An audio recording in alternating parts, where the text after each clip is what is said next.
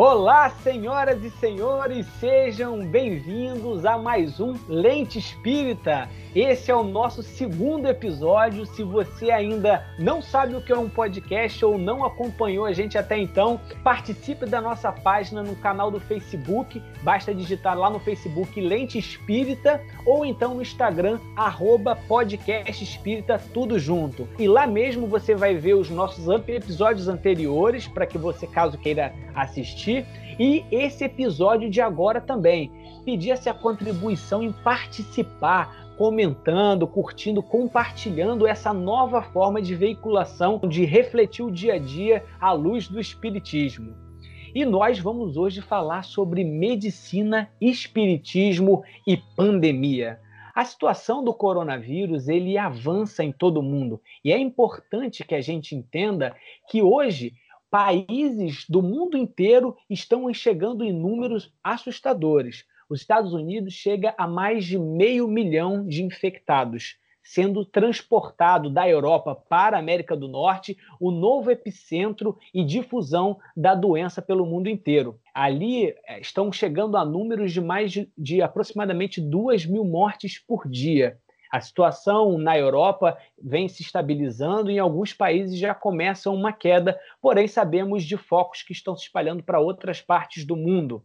É, alguns países estão com posturas ainda é, de fechamento total e apenas dois países simplesmente ignoram o vírus e continuam é, a vida normalmente como se nada tivesse acontecido. Em breve, o tempo nos mostrará como que essas medidas afetaram cada um desses países. Quem está à frente dessas atividades estão expostos à maior carga viral são os profissionais de saúde que lidam essencialmente com os pacientes que chegam nos hospitais. Eles estão sendo aclamados como heróis. Em muitos países, às 8 horas da noite é o momento de bater palma para esses profissionais de saúde. E cada um, em cada país diferente, conta uma história e um diferente cenário. Como será o cenário do Brasil? Como os médicos estão lidando com as suas próprias emoções e com o dia a dia daquilo que é dado a eles como base, como ferramentas de trabalho. E como está o médico espírita, o profissional de saúde espírita e a sua fé frente a essa grande pande pandemia? Vamos, eu e minha amiga Rosália, conhecer um pouquinho mais sobre isso hoje. Eu sou Gabriel Marins e passo a bola agora para minha amiga Rosália. Olá a todos, uma alegria enorme estar aqui com vocês mais uma vez no Lente Espírita e falando sobre esse tema especial, né? Saúde do corpo, saúde da alma, o que é medicina, o que é espiritismo, o que faz um médico espírita, qual a postura de um médico espírita. Vejam bem, um, nós não estamos falando que é regra geral.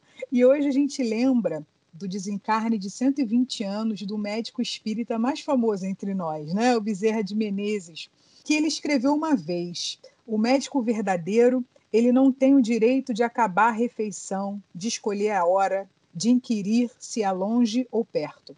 O que não atende por estar com visitas, por ter trabalhado muito e achar-se fatigado, ou por ser alta noite, mal o caminho ou o tempo, ficar longe ou no morro, o que, sobretudo, pede um carro para quem não tem como pagar a receita, ou quem diz a quem chora a porta que procure outro, esse não é médico.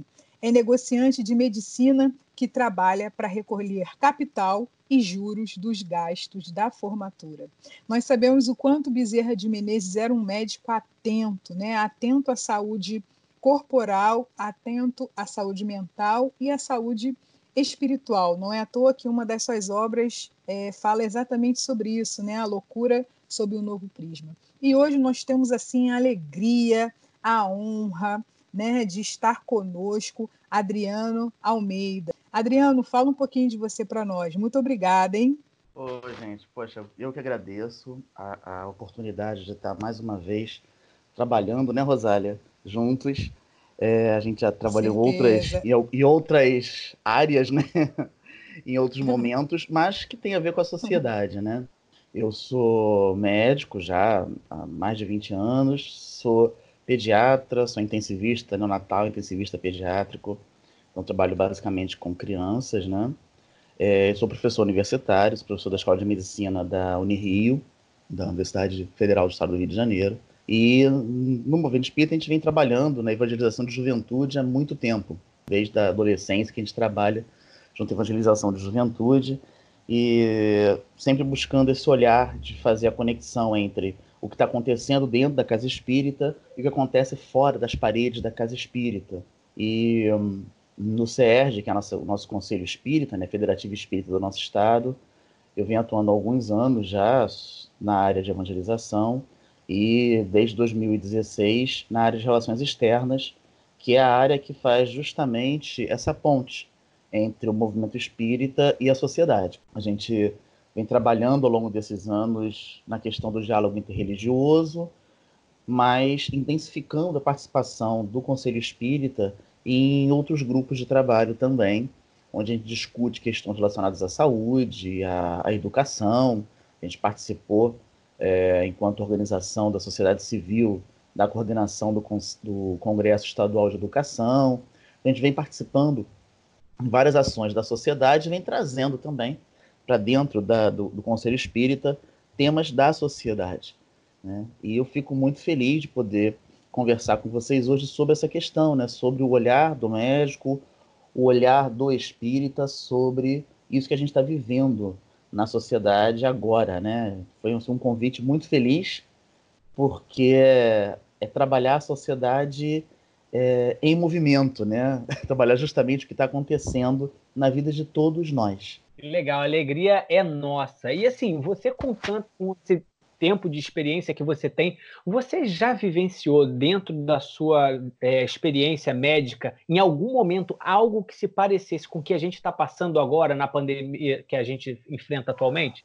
Olha, Gabriel, a gente já teve um ou dois momentos nesse tempo, desde que eu me formei, que teve algo tão grande, de, de, de sobrecarga grande do sistema, uma vez quando a gente teve a primeira primeiro grande, a primeira grande onda da dengue né, na nossa cidade do Rio de Janeiro. E tinha muitos pacientes graves, o, governo montou tendas de hidratação no entorno dos hospitais, em praças, é, os hospitais ficaram lotados. É, foi um momento muito difícil. E quando tivemos a, o H1N1, né, cerca de 10 anos atrás, que a gente também teve um momento grande de muita demanda, né? Mas eu acredito que é, como está acontecendo agora, né, com o sistema de saúde, mesmo em países onde esse sistema é muito estruturado, muito organizado, sendo uh, pulverizado né, por, uma, por uma doença ou não. Eu acredito que não. Eu acho que a ideia, o que parece que vai acontecer conosco, caso a gente não mantenha algumas medidas, repetindo o que já aconteceu na Itália, é, o que está acontecendo na Espanha, na França, na Inglaterra, é um momento que talvez a gente não tenha vivido ainda, não nessa contemporaneidade. A gente tem a história da gripe espanhola há 100 anos atrás, mas eu não vivi isso ainda não. Eu acho que o que vai acontecer é algo que eu ainda não vivi. Eu acho assim que é, o, você, Adriano, você tem uma, uma, um trabalho, né, como espírita, que é um trabalho muito intenso. E eu gostaria muito de saber, assim, é, como, como o espiritismo ele tem te ajudado a enfrentar é, essas situações, né? Se já aconteceram casos no hospital onde você trabalha e como que o espiritismo tem te ajudado a enfrentar esses casos? É, é muito interessante que a doutrina espírita nos traz uma tranquilidade frente às questões que a gente enfrenta, né? Isso não apenas para essa situação agora do Covid, né, do coronavírus, mas para a atuação do médico em geral, né? A gente eu, em particular, que trabalho com terapia intensiva, né, tanto pediátrica como eh, neonatal, a gente está o tempo inteiro frente às questões da morte, né? Há muitas questões da morte. E a nossa sociedade ocidental, ela não é preparada para falar sobre a morte, para lidar com a morte. As pessoas não sabem muito é, como se como se colocar frente à morte, não sabem nem exatamente o que estão sentindo quando vivenciam a morte. E no nosso caso, a gente vivencia isso com muita frequência, porque é muito comum isso acontecer, né? Um CTI, uma unidade de terapia intensiva, isso acontece várias vezes. E quando chega agora essa, essa situação do Covid, Na pediatria, o número de mortes é muito menor, mas eles acontecem, né? Mas a gente tem pacientes graves. Existe uma, uma falsa noção de que não acomete crianças, né? Isso é uma coisa importante a gente até conversar. É, as pessoas acham que, ah, não, é uma doença de idosos. E aí, só quem tem que se preocupar com isso são os idosos, quando não é verdade.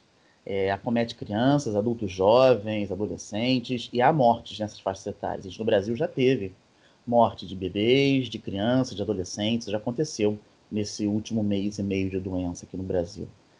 Então, a doutrina espírita ela traz para a gente essa visão do que é a morte, nos, nos deixa mais tranquilos, sabendo que o que está acontecendo tem a ver com um planejamento maior, porém, isso não nos deixa imunes, né?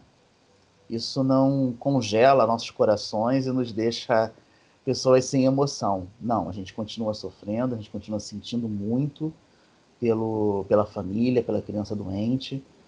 A gente teve agora, há pouco tempo, no, no, no hospital que eu trabalho, em CTI é, pediátrico, uma criança que era uma suspeita de, de Covid, que não se confirmou, era uma doença grave por H1N1, que é, é uma doença que você tem que pensar né, também, e que foi uma situação muito complexa, porque enquanto você não tinha certeza que não era o Covid, a família não pode visitar, né?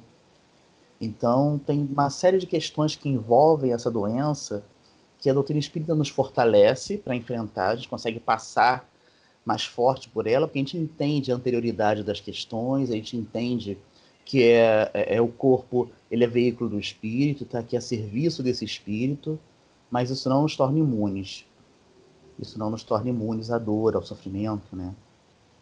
Perfeito, Adriano. Eu queria fazer só um ponto, aproveitando uma fala sua, que você falou de uma criança com HN1, né? Isso reforça ainda mais para a gente poder entender a necessidade dessa vacinação, né? porque se essa criança já tivesse sido vacinada, vocês descartariam a hipótese de ser o HN1, né? Eu não sei se eu estou é, falando é, é... besteira médica. Uhum. Não, não, é, é, em parte sim. não, em parte sim. Acho que a, a, as crianças que têm é, alguma comorbidade, alguma outra doença que aumente o risco delas terem H1N1, elas precisam ser vacinadas anualmente, né? E tem que ser todo ano, não adianta assim, ah, eu tomei a vacina há alguns anos atrás, está tudo bem. Não, porque o vírus ele muda. Né? O vírus ele sofre mutação. Isso é uma coisa que torna muito difícil construir uma vacina para um vírus, mas ao mesmo tempo é... torna fácil, porque você tem algumas estruturas que, que não se, que se repetem, e aí, apesar dessa mudança toda, ele consegue estabilizar algumas situações. Então é importante que quem tem indicação de tomar a vacina, quem está nos grupos de risco para doença, para gripe, né? E aí os idosos, as pessoas que têm alguma outra doença, diabéticos, hipertensos, né, pacientes cardiopatas, precisam tomar a vacina para gripe sim, né? Até para facilitar, facilitar o diagnóstico diferencial, aí sim, como o, o Gabriel colocou, né? Ah, chegou, eu sou vacinado, então provavelmente não é. Embora, né, a gente sabe que nada é 100%. Por isso que eu falo em parte, né? Embora seja muito pouco provável que tenha a doença pelo H1N1, pelo H3N2, né, pela influenza B, que são os outros vírus mais comuns na gripe, é, você também colhe até para saber se tem ou não. Né? Mas se a pessoa não é vacinada, aí eu tenho que cobrir tudo. Eu tenho que fazer remédio para tudo, para H1N1, tem que pensar no coronavírus, eu tenho que pensar em tudo. Contra o coronavírus, o grande problema é que a gente não sabe exatamente o que fazer. Existem várias teorias possíveis, hum. né, várias pesquisas em andamento, porque é uma coisa muito recente, muito novo. Né? Começou agora em janeiro. Então Sim. a gente tem várias coisas, essa coisa da, da cloroquina, né? É algo que muito a gente sabe que é uma, uma droga que parece que está atendendo alguns pacientes, mas tem artigos falando que também parece que piora outros, né? E aí? Sim, então, sim. é uma questão que a gente tá, tem que lidar, né? Eu não sei o que fazer com o coronavírus. Com o resto eu é sei. Bem interessante, bem interessante. É, hoje saiu uma reportagem falando sobre esses primeiros 100 dias, né, do, do, da Covid-19, os 100 primeiros dias do primeiro caso, né, em Wuhan, na China, e o que está é, dirigindo a OMS, né, que é o etíope Tedros Ghebreyesus, ele diz que, por exemplo, a COVID ela tem um poder de letalidade é, dez vezes maior do que a gripe, né? E os cientistas brasileiros têm trabalhado muito. Nós temos visto, por exemplo, a Fiocruz, né, como uma das, ao lado de uma organização nos Estados Unidos, é, a Fiocruz tem trabalhado muito aqui nas Américas e tem encontrado muita dificuldade porque é, o vírus aqui tem atuado de uma forma diferente, né? E se a gente tem, a gente tem visto também em escala mundial, a maior parte dos infectados, né, não os que vêm a óbito, mas dos infectados, é de 30 a 39 anos. Né? É, e aí, Adriano, quando você fala assim, a gente ainda não tem uma explicação, né? a gente ainda não tem uma, uma vacina. Assim. O que, que a gente faz com esse grupo? O que, que é possível ser feito né, a esse grupo que está mais exposto à Covid, que está sendo mais infectado, ainda que grande parte desse grupo seja assintomático? É, isso é muito interessante, né? A gente, é, como eu falei, não tem algo fala assim, ah, é, esta medicação vai resolver e pronto, né? Por exemplo, o H1N1 a gente tem o Tamiflu. Então, se o paciente chega e suspeita de gripe, é, eu vou começar a Tamiflu para ele, porque eu sei que vai tratar. Está resolvido já isso. A gente atualmente tem mais de 60 estudos em andamento, né? Estudos italianos, franceses, norte-americanos, ingleses, ainda tem estudos chineses que ainda não terminaram a publicação e vários trabalhos já sendo feitos no Brasil. Você citou a Fiocruz, né? A Fiocruz é o nosso grande centro né, de, de, de pesquisa, embora a USP também esteja realizando vários trabalhos, a gente aqui no Rio também está realizando trabalhos é, sobre isso, mas a gente está no meio do caminho, né? a gente está no meio do caminho.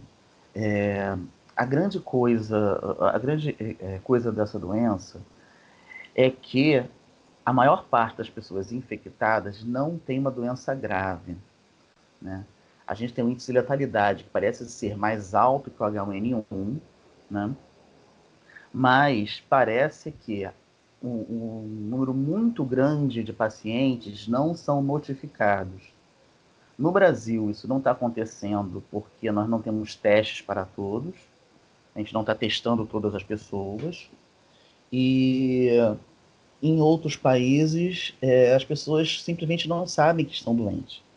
Né? Você teria que fazer uma notificação universal, é, uma testagem universal, para saber se aquelas pessoas que não tinham nada tiveram contato com o vírus. Né? A Coreia do Sul fez isso. Então, quando você vê a letalidade na Coreia do Sul, ela é muito baixa. Né? Por que, que ela é muito baixa? Porque lá eles testaram todo mundo. Né? Então, quando eu testo todas as pessoas né, de uma zona geográfica, eu vou pegar muitos pacientes que vão testar positivo que tiveram contato com o vírus, mas não tem sintoma nenhum. Então aí você consegue ter uma maior percepção da realidade, né? Então parece que a gente tem uma letalidade muito alta, mas ela não é tão alta assim, ela pode ser um pouco mais baixa. Os trabalhos na Coreia do Sul mostram um pouco isso. Por outro lado, a gente tem nesses pacientes que ficam mais graves, eles morrem muitas vezes porque aí a gente não tem o que fazer com eles. Né? Então a gente tem muito paciente testado positivo nessa faixa etária, né, em torno de 30 a 40 anos, é, alguns mais graves, mas boa parte deles são pacientes sintomáticos que não vão evoluir com gravidade. É muito complexo porque você não tem ainda marcadores, né? O que, que vai dizer se aquela pessoa vai evoluir pior ou não? É, a primeira coisa é se a pessoa tem alguma doença associada. O paciente é diabético, ele é hipertenso, né? Se ele é hipertenso ou diabético e ele começa a ter sintomas, esse paciente tem que estar tá mais, a gente tem que estar tá mais atento com ele. Porque esses pacientes, eles evoluem pior, eles ficam mais graves. Então é muito importante que se você tem sintomas de doença, você primeiro se isolar, né, para evitar a transmissão da doença e estar tá o tempo inteiro, o tempo inteiro atento aos seus sinais de gravidade. Como é que está a sua febre, como é que está a tua tosse, como é que está a sua respiração. Porque assim que você sinta alguma mudança, ah, a febre ficou mais alta, a febre não baixa mais, a tosse piorou muito, eu estou com maior dificuldade de respirar, e como é que eu percebo isso? Eu tenho que ser orientado muito bem o paciente. Ah, eu estou conseguindo falar normalmente, eu estou me cansando quando falo, né? eu fui fazer uma atividade, fiquei mais cansado do que o habitual, vá, aí sim vá ao hospital. Né? Então, no momento, o que nós temos é que educar a população. Né? É muito importante um processo de educação da população durante é, essa fase. Adriano, é, eu fiquei com uma, uma questão na cabeça que eu acho que é muito valiosa de você trazer para a gente, assim, o seu olhar, que é justamente o crescimento da Covid-19 nas regiões mais pobres do planeta e nas regiões mais pobres aqui do Brasil, e a gente tem tido mais acesso né, a esse crescimento aqui nas comunidades do Rio de Janeiro. É, e aí eu gostaria que você falasse um pouco sobre isso, sobre essa questão social, né? É, alguns países estão sabotando, outros estão ignorando, e a população mais vulnerável, é, economicamente falando, porque você já citou muito bem a vulnerabilidade da saúde, agora eu gostaria que você falasse um pouco mais sobre essa vulnerabilidade econômica, né? Essas regiões mais pobres do planeta, elas estão realmente é, com os dados só aumentando. Fala, Gabriel. Só só para fazer uma adicional aí no seu, na sua fala, Rosália, estou aqui a, a, com o mapa aberto né, do New York Times, é, a, o, os casos que têm crescido mais rápido ao longo do mundo, e Bangladesh, Índia, Nigéria, Peru, Honduras, Uzbequistão, Estônia e Rússia estão com os países que estão crescendo mais rápido. Vale dizer que Estônia e Uzbequistão são os países que não estão adotando medidas nenhuma de isolamento. Quando eu falei Estônia, na verdade, os países são Bielorrússia e Uzbequistão. E, e tirando a Rússia, todos os outros países têm uma condição de desigualdade social e pobreza muito grande associada. Essa semana foi anunciado, como a Rosália falou, mortes em comunidades do Rio. E qual é essa relação, Adriano? Qual é a preocupação disso estar chegando próximo às comunidades e as medidas que a gente está vendo sendo adotadas para o Brasil? Vamos lá, tem muitas questões, né? É, uma coisa interessante, primeira questão, acho que é importante falar sobre a história de isolamento vertical e isolamento horizontal, né? É, o isolamento vertical ele foi tentado em, algumas, em, algumas, em alguns lugares, ainda está sendo tentado em alguns lugares, e o único lugar onde a gente pode falar assim, ah, o isolamento vertical, né, que significa é, isolar, restringir a movimentação apenas de pessoas em risco, né, e não da sociedade como um todo, foi na Coreia do Sul. Mas a Coreia do Sul, eles fizeram uma outra coisa também que nós não temos, que é testagem universal. Né? Então, na Coreia do Sul, eles conseguiram testar de forma muito rápida, muito eficiente, todo mundo. Então, eles conseguiam saber quem era positivo. Era positivo, você isolava. Tirava... Eles testam mais de uma vez a mesma pessoa, Adriano? Como é, Oi? por exemplo? Eles testam mais de uma vez a mesma pessoa? Por exemplo, se eu testei agora o que me garante uhum. se eu não, eu não, peguei essa, essa doença amanhã e eu preciso ser testado de novo? Eles testam direto? Testam as pessoas várias vezes. Na verdade, eles, eles testam baseado em, em alterações de temperatura. Né? Se você, no, na, no caminho, tem alguma alteração de temperatura, eles testam você. Né? Porque existe uma temperatura média, né? E se você está com a sua temperatura mais alta do que a média, então eles testam você. Então você nem sabe que vai ter febre daqui a dois dias, você nem sabe, mas a temperatura já está alterando. Então eles pegam todo mundo muito no início da doença, né? E se você foi testado ali, foi negativo e foi embora. Se você passar por um outro ponto de testagem, pode ser testado de novo. Isso pode acontecer. Eles têm volume de teste suficiente para isso. E lá eles faziam então o quê? Eles isolavam, isolaram os idosos todos, né? E você testava positivo, era isolado. Só que quando eu testo todo mundo, fica mais fácil, né? Eu saber quem pode, quem não pode, quem já teve doença, quem não teve doença. A gente não sabe ainda, né? A Rosária botou isso, gente, se quem já teve pode pegar novamente, né? A gente não sabe ainda isso. Pela teoria, né, em imunologia, é, se é o mesmo vírus que está circulando, se eu tive a doença, eu vou desenvolver imunidade contra aquele vírus. Provavelmente eu poderei ter o coronavírus depois que ele sofreu uma mutação, que acontece com o H1N1, a gente falou sobre a vacina há pouco, né? Hoje em dia a gente tem que vacinar sempre, porque é o mesmo H1N1, mas ele muda. A cada ano ele vai mudando. Se eu estou na mesma, é, no mesmo surto, provavelmente é o mesmo vírus circulante. Então, se eu tive doença, eu provavelmente não terei de novo, até porque eu consigo medir quanto de anticorpo eu tenho contra o vírus. Eu, isso, um dos testes é a avaliação de imunoglobulina. Né? A gente consegue testar isso. Então, é pouco provável que quem já teve a doença vá ter novamente. O que a gente não sabe ainda é se a pessoa melhorou clinicamente, ela já não tem mais doença, mas ela pode ter ainda vírus sendo eliminado. E isso não é uma coisa é, exclusiva do coronavírus. Por exemplo, o citomegalovírus, que é um outro vírus, é muito comum nós dosarmos a, as imunoglobulinas da sociedade, da, da população em geral, e todo mundo ter imunoglobulina contra CMV, sem nunca ter sentido doença, ter tido doença por ele. Porque ele está aí e você continua eliminando por um ano após a, a, a infecção. Né? Então a gente não sabe se o coronavírus também é um vírus que vai ficar sendo eliminado durante um ano após a doença, a gente não sabe ainda disso. Né?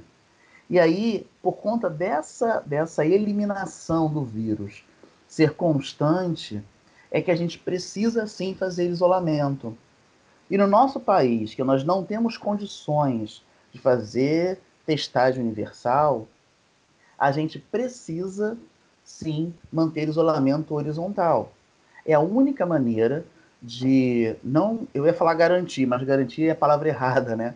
É a única maneira da gente tentar amenizar o impacto do número de pacientes mais graves no sistema de saúde. Porque a pessoa não chega no sistema de saúde porque ela vai para a UTI. Ela chega porque ela está mais grave. Então ela tem que ser atendida, tem que ser examinada, tem que ser avaliada, tem que ter exame colhido. Né? Então, isso não significa. Porque eu vi, eu vi alguns discursos, de algum, alguns discursos políticos, é, falando assim: ah, mas o número de pessoas que morre é X. Então, não precisa desespero todo. Porque não é tanta gente que vai chegar morrendo nos hospitais.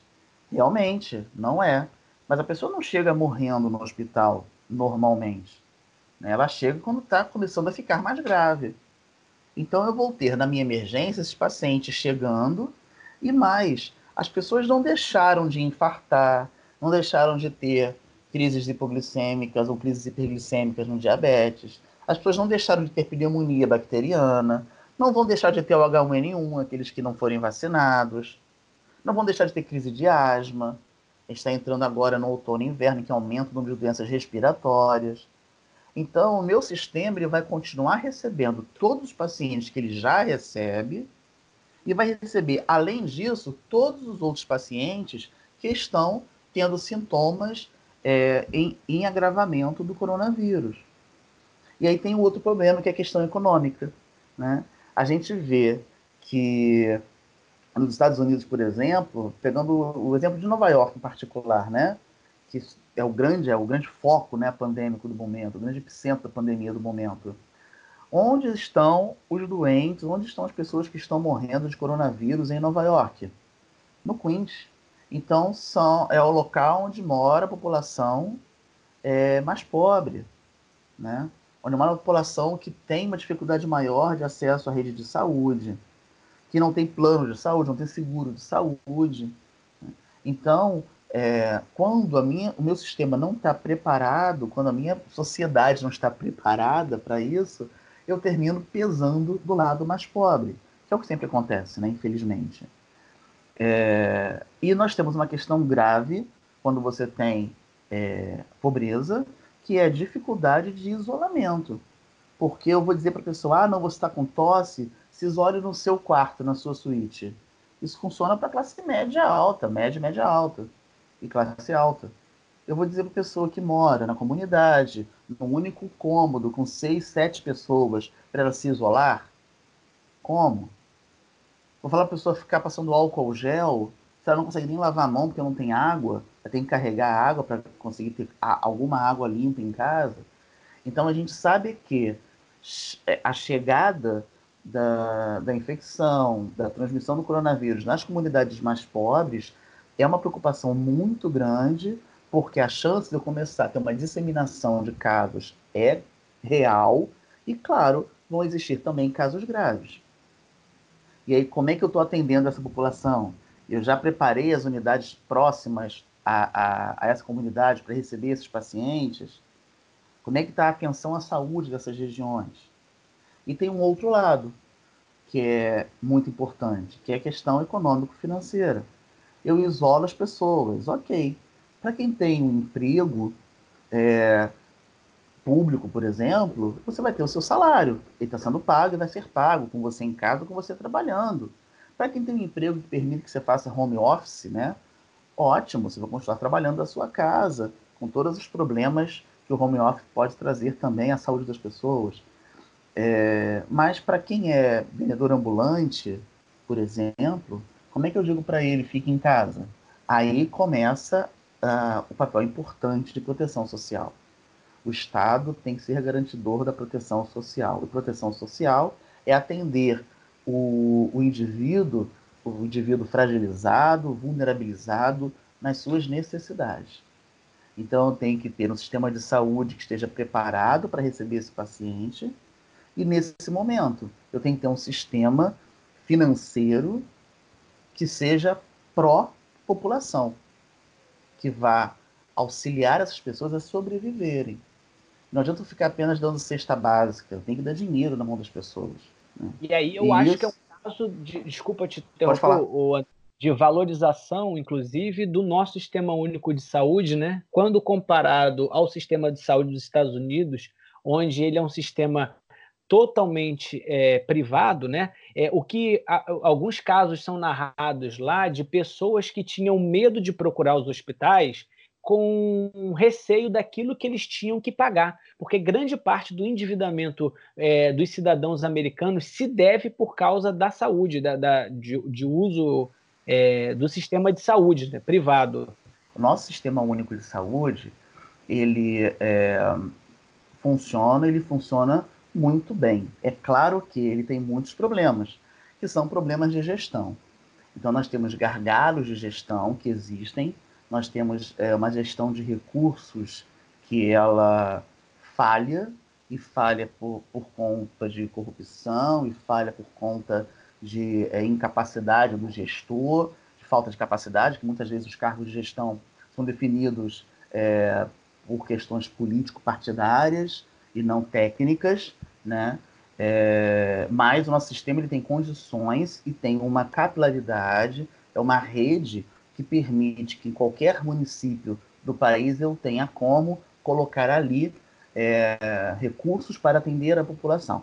A gente viveu nos últimos tempos uma, um desinvestimento, né? um, um contingenciamento grande do orçamento da saúde.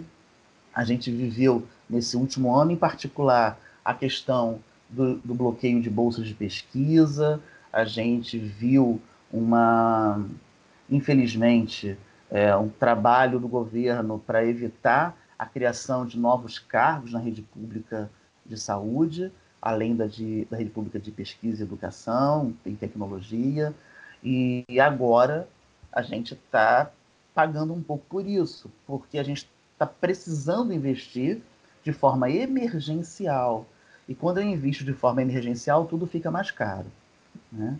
Tudo vai ficar mais caro. A máscara N95 que eu preciso usar, ela custava até 5, 6 meses atrás um real. E agora ela custa quanto? A gente vê sendo vendida por 15, 30 reais, a mesma máscara que custava um, dois reais há um tempo atrás. Né? É, Adriano, então... eu achei muito bom, muito bom você colocar isso, assim, e, é, um, um, dos termos que você usou, não sei se, se foi por acaso, mas você usou a expressão é, estado do bem-estar social, né, que é, para a história esse termo ele é cunhado lá no século XIX, é, uhum. lá em 1880, por Otto von Bismarck, e surge naquela época, no século XIX, como uma alternativa, né, tanto ao liberalismo econômico desenfreado, que nós podemos dizer assim politicamente, que é muito mais ligado a uma direita, e ao, ao aspecto social, ao socialismo, que é muito mais ligado à esquerda. Né? É, a gente tem visto um, um Brasil polarizado, e o que tem dificultado assim, a minha percepção da Covid-19 é exatamente essa polarização. Assim, nós temos visto em outros países movimentos é, no sentido de vamos tentar, vamos tentar achar um meio termo exatamente como no século XIX o Otto Bismarck propôs. E o estado de bem-estar social proposto por ele, ele incluía gratuidade, né, a educação, a educação tinha que ser universal, a assistência médica tinha que ser universal. Ele cria lá a previdência social, que olha só, nós começamos um ano no Brasil falando sobre previdência social, né? Era uma série de apoios, né, de apoios ao, aos, às pessoas do, do país, né? proteção é, às mães, proteção às crianças, proteção à população doente. E hoje a gente vê, por exemplo, em rede de televisões do Brasil, apresentadores propondo campo de concentração para os infectados pela Covid. A gente tem visto uma série de. Eu acho que não existe outra palavra que não é uma covardia mesmo, sabe? É, um não enfrentamento de uma realidade de que houve sim uma mudança. Nós estamos vivendo uma mudança que atinge social, que atinge econômico, que atinge político e que cada vez mais é, nós temos que pensar que todos nós realmente é, estamos vulneráveis e a quantidade de dinheiro que se tem não vai te deixar isento de, não vai facilitar né, a sua vida é, diante de um vírus invisível, de um vírus que tem um poder é, de infectar tão, tão rápido e tão fácil que está realmente nos fazendo pensar nessa transformação social, né? nesse, nesse, nesse nosso espaço de é, escravização mental e, e, do quão importante é a gente realmente é, trabalhar para essa transformação, para essa transformação de dentro para fora, para esse entendimento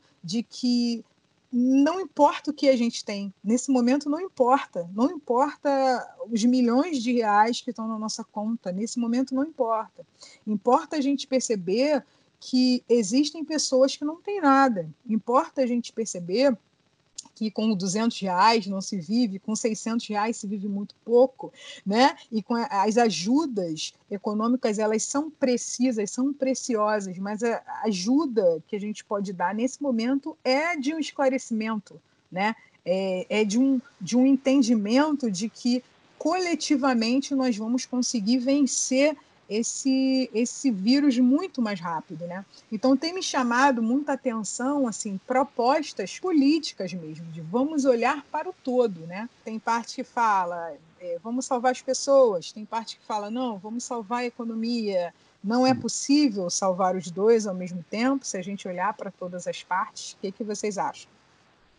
Se a gente for puxar lá a questão 917 Kardec do Livro dos Espíritos, que ele faz aos espíritos, qual o meio de destruir o egoísmo? Né? Ele fala de todas as imperfeições humanas, a mais difícil de extirpar é o egoísmo, porque resulta da influência da matéria, influência do que o homem, ainda muito mais próximo da sua origem, não pôde libertar-se, já que tudo concorre para mantê-la: suas leis, sua organização social, sua educação. Então, um exercício que a gente poderia dizer é, de. É, de destruir um pouquinho esse egoísmo, por exemplo, é o sistema único de saúde. Olha, temos um sistema único para todas as pessoas.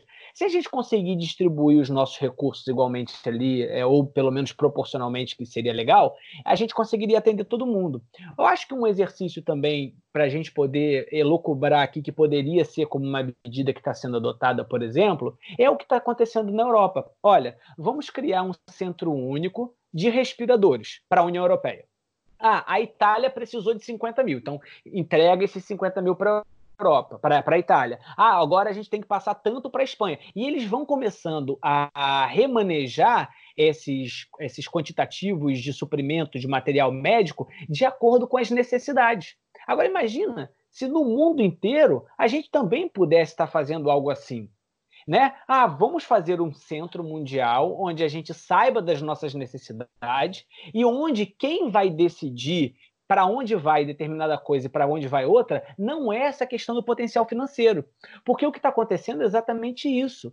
A gente, por exemplo, teve uma carga da Bahia que foi comprada com mais dinheiro pelos Estados Unidos no, no, no é, lá na China, quando estava sendo transportado, o governo da Bahia já tinha comprado. Então, e isso está acontecendo não só com máscara, com respiradores, etc. Então, essa competição né, do eu vou defender o meu primeiro, tudo para mim, ela é exatamente a direção oposta que o movimento de libertação que os espíritos estão nos indicando, que é de destruição do egoísmo, elas poderiam nos trazer, né?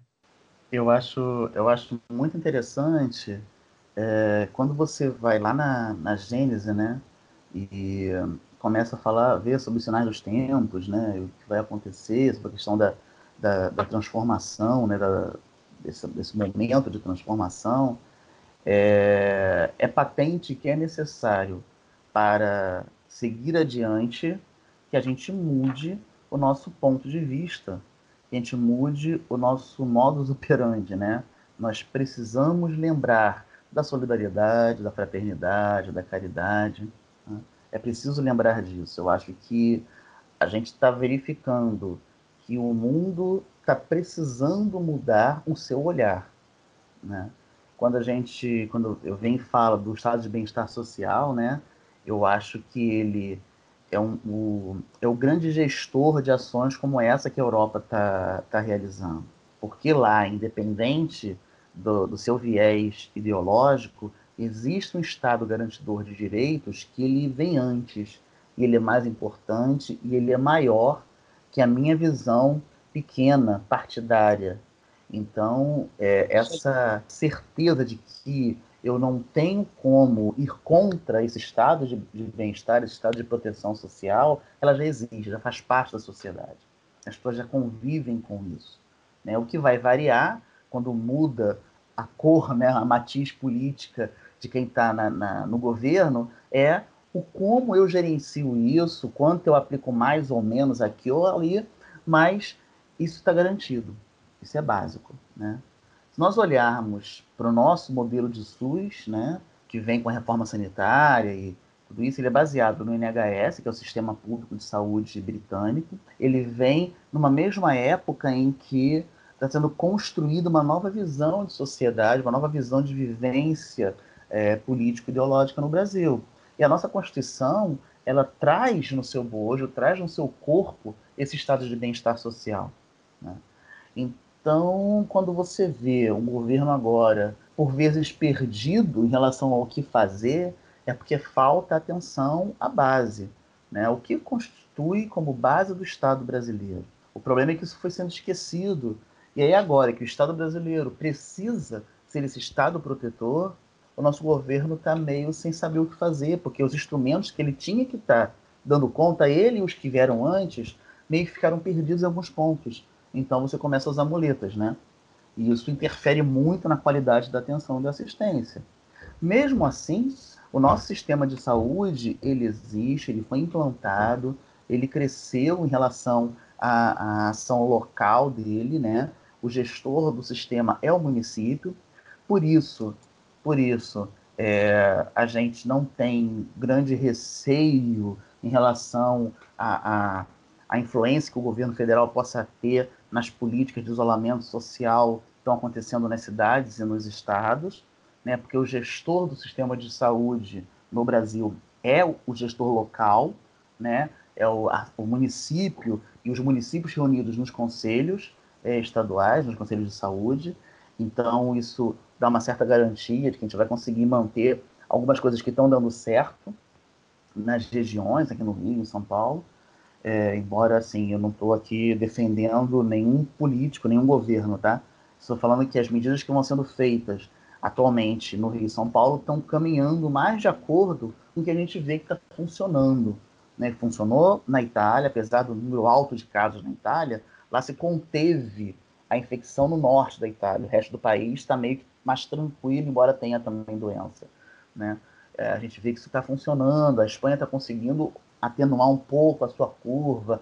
Então, o nosso sistema ele é bem construído. O que a gente precisa agora é passar a valorizar esse sistema. Se vendeu ao longo do tempo que a saúde pública era muito ruim e que a culpa disso era do médico. Né? Então, são duas coisas que surgiram ao longo do tempo. Né? a culpa de tudo é do médico, não é do gestor. A culpa de tudo é do médico. Não tem tal coisa porque o médico não quer atender, o médico não quer fazer. Quando na verdade às vezes faltava porque o dinheiro não chegava na unidade, ou era desviado no meio do caminho, ou o produto era comprado era desviado. Infelizmente isso aconteceu no Brasil e acontece ainda em alguns lugares, né? Eu acho que talvez menos hoje do que no passado, até próximo. Mas existe essa visão de que a saúde pública é muito ruim, que os médicos não querem trabalhar. Né? Então é preciso uma valorização do sistema e dos profissionais de saúde, os enfermeiros, os técnicos, os médicos, os fisioterapeutas, farmacêuticos, enfim, todo mundo que vai estar tá envolvido nesse processo de atenção ao Covid. Que as pessoas também precisam se sentir né, valorizadas para exercer melhor a sua tarefa, o seu trabalho. E valorizar não é apenas dar dinheiro. Embora nós saibamos que os salários Muito sejam bom. baixos, a valorização não é apenas dar dinheiro. Né? Valorizar é valorizar a pessoa, é valorizar o, conhecimento dela, valorizar o que ela está realizando enquanto é, é, pessoa nesse momento, onde suas famílias estão em casa, você vai ter que voltar para casa uma hora e você não sabe se você vai levar o vírus para casa ou não, né? E existe um medo, sim, do, dos profissionais de saúde. Nós temos amigos que estão desenvolvendo estratégias mirabolantes para conseguir chegar em casa e ah, a roupa eu tiro no corredor e eu não uso tal coisa, porque, porque existe um medo, sim, de transmitir para as pessoas. Né? Então é preciso que essa valorização do sistema venha junto com a valorização das pessoas que trabalham nesse sistema. E, em paralelo, que a gestão desse sistema seja uma gestão cada vez mais técnica e cada vez menos política, né? para que a gente consiga que ele atenda aos seus objetivos. Ah, o Gabriel falou há pouco tempo, né? É melhor que os Estados Unidos? Com certeza. A gente no Brasil não vai ter isso como a gente vivia nos Estados Unidos agora, pessoas que morreram porque chegaram muito tarde no hospital com medo de quanto iam ter que pagar. Ah, isso a gente no Brasil não tem. No Brasil, qualquer um que Sim. chegue, né, tenha zero reais na conta bancária, ou nem tenha conta bancária, ou seja, o grande empresário, vai ser atendido no mesmo fluxo de atendimento. Maravilhoso, é maravilhoso, sim, porque é um direito constitucional, né, Adriano? Você falou muito mais técnico e, e pouco político, e eu diria também pouco político e nada partidário, né? Nós tenhamos essa consciência de que é um direito constitucional, né? O SUS ele no Brasil ele toma forma em 1988 junto com a nossa Constituição, né? E está ali como um objetivo fundamental da nossa República Federativa do Brasil promover o bem de todos, né? É muito bacana a sua fala. Infelizmente, a gente tem que parar.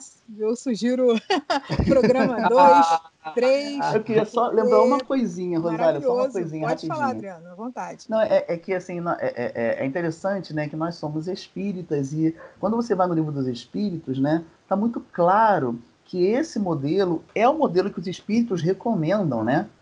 Quando ele fala da questão do necessário, do supérfluo, quando ele fala de como que a lei de sociedade, por que a lei de sociedade é necessária, é justamente porque nós precisamos ter essa visão coletiva do nosso processo de crescimento e evolução. Porque nós somos complementares nessa jornada. Né? Eu trago um conhecimento médico, mas que ele sozinho não vai dar conta se você não trouxer o conhecimento sociológico. Né? Para me ajudar a entender a necessidade de, um, de, uma saúde pública gerida coletivamente.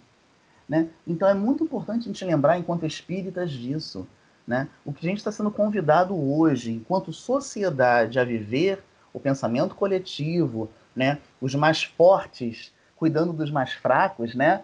ou seja, eu que tenho é, é, saúde, que tenho condições nesse momento, eu tenho condições de atender e de cuidar dos que são mais vulneráveis, seja em relação à saúde dele, seja em relação à questão financeira, isso já está no livro dos Espíritos há, mais de 150 anos.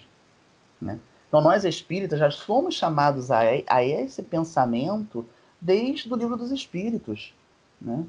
Então, é, a gente, há dois anos atrás, via com, com muita surpresa alguns espíritas defendendo algumas falas né, que eram totalmente contrárias a proposta doutrinária, a proposta espírita, que Sim. é a proposta de Jesus em última análise. Né? Não, existem, é, não existe na codificação espaço para eu defender privilégios. Né? Para defender, como você falou, apresentador de televisão falando de campos de concentração, né? Infelizmente, essa mentalidade existe na sociedade, não é só daquele homem. Ele está ali representando uma ideia que existe na sociedade. E é muito triste você, às vezes, ver espíritas que concordam com esse tipo de pensamento. Né? Isso fere frontalmente um dos princípios base que está lá na codificação. Então, se você está defendendo isso, é porque você precisa repensar o seu rótulo espírita, né? Porque está faltando ir a essa codificação, buscar nessa codificação elementos que efetivamente são valorosos para nós enfrentarmos esse momento agora. Porque se a sociedade está sendo chamada em 2020 a viver isso, a gente está sendo chamado desde 1857. Né? É preciso a gente estar tá atento a isso enquanto espíritas. muito bom, muito bom, Adriana. É, a gente agradece muito, assim, foram falas bem precisas e bem preciosas, né? A diretoria executiva do CERJ, ela tem escreveu uma, um comunicado muito bacana para nos auxiliar enquanto espíritas nesse, nesse momento, né? É, tão chave da história, né?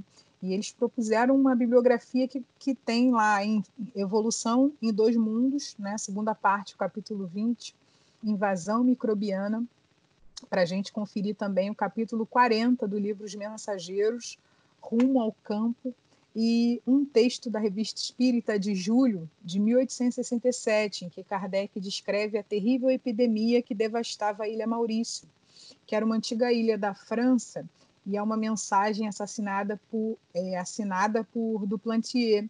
As Ilhas Maurício elas foram durante muito tempo posse da França, então tão, estão bem dentro, o contexto está bem dentro do que nós falamos de é, condições adversas, de uma população que, que era escravizada, né, em, em grande parte, e eles foram acometidos por uma terrível epidemia. Mas em um determinado momento do texto, uma fala de Duplantier que me chamou muita atenção é que ele diz que a Ilha Maurício ela vai renascer. O ano novo ele verá extinguir-se o flagelo de que ela foi vítima, não por efeito dos remédios, mas porque a causa terá produzido seu efeito. Pessoal, é um momento em que o planeta Terra inteiro está renascendo. Nós temos visto é, a olhos nus as mudanças na natureza. Pessoal, há 40 anos a gente não enxergava o Himalaia. Os pássaros estão cantando em Portugal, os rios de Veneza estão limpos, a terra está é, se regenerando e está mostrando para nós, né? Isso aí pode ser até um tema dos próximos programas, está mostrando para nós a necessidade do isolamento para a gente crescer né? Que a Terra renasça, que esse ano novo ele venha, mas que a gente entenda que todo efeito tem uma causa e que essa causa ela está dentro de cada um de nós. O vírus está mostrando a nossa vulnerabilidade, mas também está mostrando qual o nosso papel enquanto sociedade. O que a gente pode fazer individualmente para contribuir com a nossa sociedade. Então, nós agradecemos assim imensamente, Adriano, pela sua sensibilidade, pela sua generosidade, por apontar para nós assim caminhos é, que são muito úteis né, nesse combate ao coronavírus, mas acima de tudo na nossa postura enquanto espíritas nesse momento, nesse momento que a gente tem dito bastante, que é chave, é chave para a gente entender todo esse processo de é, vida espiritual, todo esse processo de lidar com a morte, de lidar com a perda, mas acima de tudo, todo esse processo de olhar para o outro como igual e como uma pessoa muito importante para a nossa evolução. Um grande beijo, Adriano. Gabriel vai falar, depois nós gostaríamos das suas palavras finais. Ah, eu tenho que só falar é minha gratidão aqui, expressar minha gratidão, mas de agradecer aí o Adriano, a Rosália também, porque assim, Adriano, eu acho que esse espaço do podcast ele permite a gente se aproximar daquele ambiente que a gente tem saudade das nossas casas espíritas, que é de sentar e conversar fraternalmente com pessoas dos nossos afetos, mas trabalhando em cima da de tentar se aproximar da verdade. Por isso que a gente chama aqui uma pessoa que, como você, que tem capacidade técnica, que vivencia essas experiência da, do profissional de saúde, né? Tantos colegas que estão nesse momento assim. Eu tive amigos que, Adriano, que é, me ligaram e falaram assim, Gabriel, poxa, eu estou passando por um momento assim muito difícil, médicos recém-formados assim, angustiados em entrar nesse, nesse fronte. E aí eu queria, inclusive, pedir a sua mensagem final que você possa direcionar um encorajamento para esses colegas profissionais da saúde, uma palavra de consolo, de esperança, de encorajamento. Tá certo, gente. É, primeiro eu queria agradecer né, muito essa oportunidade de estar conversando com vocês sobre esse tema. Eu acho que é muito importante a, a nossa reflexão é, é, enquanto espíritas frente a esse momento. Eu acho que é importante trazer dados, informações é, de forma mais organizada, porque se você abre o Google, ele vai ter zilhões de notas notícias e entradas né, pra, sobre o tema, mas a gente às vezes sabe que nesse momento é muita coisa e precisa que alguém sente, converse um pouco, né, para organizar essa, essas ideias. É, essa questão do, dos profissionais de saúde, a gente precisa primeiro lembrar que não estamos sozinhos, né? A gente não está sozinho. Mas, ah, eu moro sozinho. Sim, você está sozinho na sua casa naquele momento, mas existem cada vez mais recursos para a gente possa conversar, olhar no olho, conversar com outras pessoas. Existem grupos de apoio, existem amigos que estão próximos de você. Isso é muito importante, muito importante, porque essa situação de estresse coletivo, a questão do isolamento, é, o estresse do próprio trabalho, né, que o profissional de saúde vivencia, isso tudo traz uma carga de ansiedade muito grande e isso sim tem um impacto sobre a saúde mental que é muito importante, né? Da população em geral, mas em particular dos profissionais de saúde. Então o pessoal tem que estar atento a isso. Existem grupos é, de terapia, de psicoterapia online, existem psicólogos que estão se colocando à disposição de fazer esse trabalho, de ouvir, de conversar, de atender os profissionais gratuitamente, é, por WhatsApp, por Skype, pelo Zoom.